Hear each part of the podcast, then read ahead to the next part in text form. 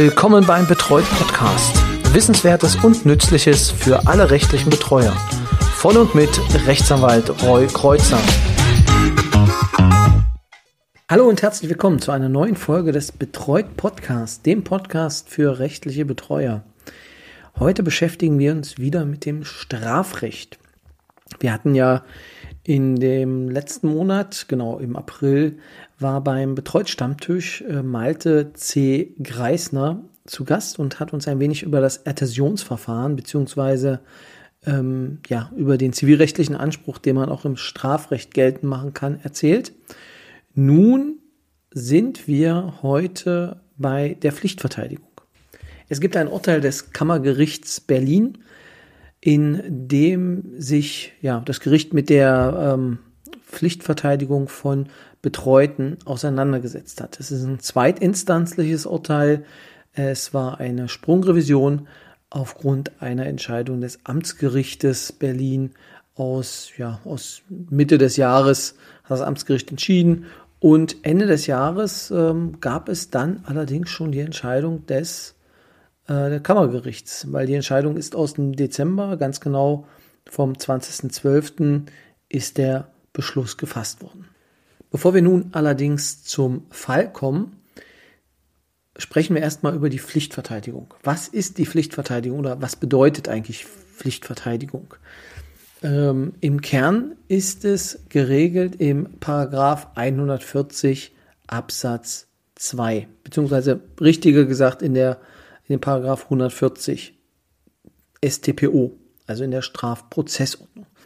Im Kern heißt das Ganze nur, vereinfacht gesagt, ähm, ein Verfahren darf mit dem Betroffenen nicht stattfinden, wenn er nicht verteidigt ist. Also er bräuchte eine sogenannte notwendige Verteidigung. Wann liegt diese notwendige Verteidigung genau vor? Ja, wie gesagt, Blick ins Gesetz 140 ähm, erhält einiges. Und zwar gibt es dort zwei Absätze, Absatz 1 und Absatz 2. Der Absatz 1 sagt, und daran kann man so ein bisschen vielleicht auch sehen, was die Grundintention ist, ähm, beginnt mit der Nummer 1, dass zu erwarten ist, dass die Hauptverhandlung im ersten Rechtszug vor dem Oberlandesgericht, dem Landgericht und dem Schöffengericht stattfindet. Das bedeutet also, ein hohes Gericht äh, befindet über die Angelegenheit. Nummer zwei sagt bei 140 bei einer notwendigen Verteidigung, das ist dann gegeben, wenn der Beschuldigte ein Verbrechen zur Last gelegt wird. Man muss immer unterscheiden zwischen Vergehen und Verbrechen und bei Verbrechen ähm, ist klar, da braucht es eine notwendige Verteidigung. Dann gibt es noch weitere Gründe. Berufsverbot äh, droht. Ähm, ja, oder äh, er aufgrund richterlicher Anordnung oder mit richterlicher Genehmigung in einer Anstalt ist, immer in diesen Fällen ist eine notwendige Verteidigung nach Absatz 1 auf jeden Fall dringend geboten. Ja, wie gesagt, wer das sich nochmal genauer durchlesen möchte, ähm, dem ist die Norm ans Herz gelegt. Wir unterhalten uns heute aber über die 140 oder den 140 Absatz 2. Dort heißt es, ein Fall der notwendigen Verteidigung liegt auch vor, wenn wegen der Schwere der Tat, der Schwere der zu erwartenden Rechtsfolge oder wegen der Schwierigkeit der Sach- oder Rechtslage die Mitwirkung eines Verteidigers geboten erscheint oder, wenn ersichtlich ist, dass sich der Beschuldigte nicht selbst verteidigen kann. Genau. Und das ist der Kernpunkt, der bei sehr vielen Betreuten äh, zu berücksichtigen ist. Das heißt, kann derjenige sich selbst verteidigen? Und nun ist die Frage, kann er das oder kann er das nicht? Und damit hatte sich das Kammergericht dann auseinanderzusetzen. Ich habe in den Show Notes äh, verlinkt, wo man diese Entscheidung dann auch finden kann. Aber worum ging es? Genau, also das Amtsgericht Tiergarten hat den bis dahin nicht verteidigten Angeklagten im August wegen Diebstahl zu einer Freiheitsstrafe von drei Monaten verurteilt. Hiergegen hat sich dann der Angeklagte mit der Sprungrevision gewährt. Er erhebt eine allgemeine Sachrüge und rügt zudem die Verletzung von 140 Absatz 2 StPO und sagt, ich hätte eigentlich jemanden gebraucht, der mich vertritt. Also ich habe das gar nicht so richtig verstanden, was da Ganze passiert ist. Und nun führt das Gericht sehr schön aus, also formuliert wunderschön, wann eine Verteidigung notwendig ist. Und zwar sagt es, nach 140 Absatz 2 StPO bestellt der Vorsitzende auf Antrag oder von Amts wegen unter anderem dann einen Verteidiger, wenn ersichtlich ist, dass sich der Angeklagte nicht selbst verteidigen kann.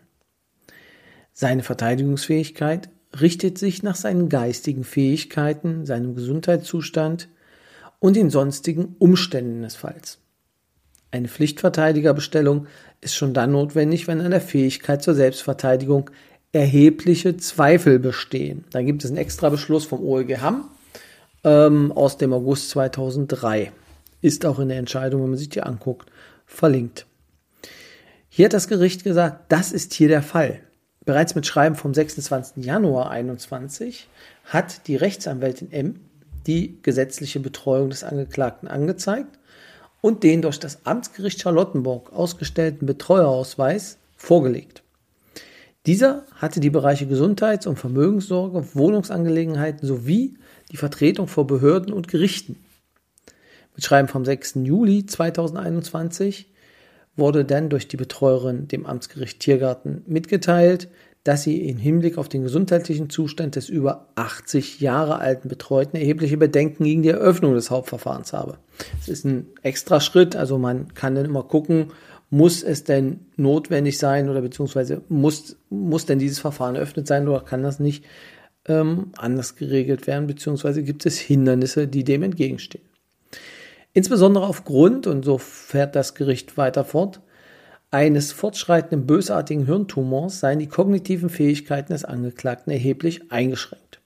Daneben entwickelt sich auch eine dementielle Erkrankung, sodass nicht mehr sicher beurteilt werden könne, ob der Beschuldigte aufgrund seines Krankheitsbildes noch bewusste Entscheidungen treffen und die Folgen seines Verhaltens einschätzen könne. Mit E-Mail vom 8. Juli 2021 übersandte die Betreuerin ein ärztliches Attest des Facharztes für Allgemeinmedizin, wonach der Angeklagte von ihm hausärztlich betreut werde. Nach diesem Attest liegen bei dem Angeklagten verschiedene chronische Erkrankungen, unter anderem ein fortschreitender bösartiger Hirntumor vor.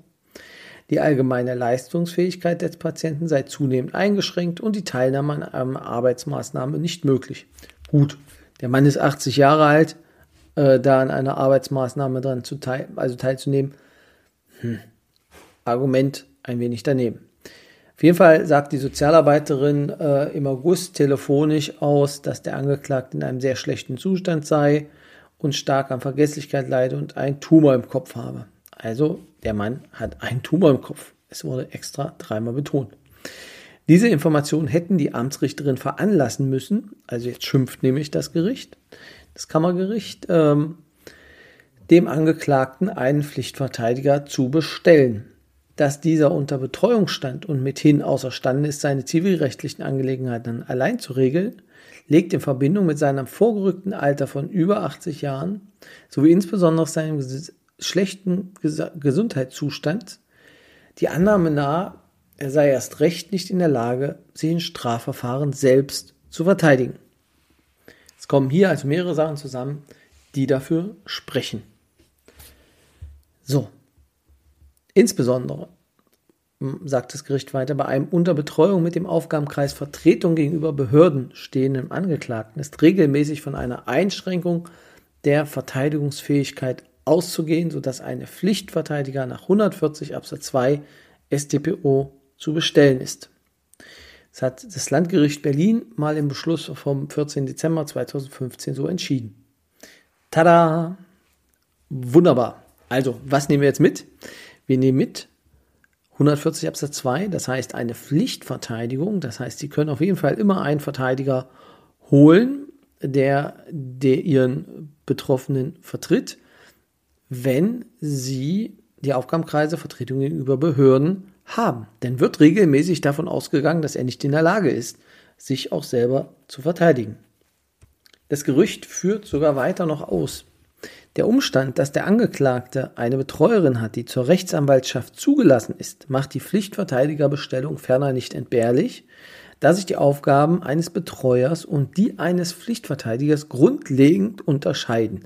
Das geht runter wie Öl, diese Entscheidung, weil, ähm, ja, gerade, und das kann ich auch sagen als Rechtsanwalt, es sehr oft äh, gesagt wird, na, Sie sind ja Anwalt, Sie können ja alles. Na, nee, man kann eben nicht alles, sondern man spezialisiert sich halt auf gewisse Dinge, ähm, an denen man halt immer vorbeiläuft und es gibt Dinge, an denen man nicht immer vorbeiläuft.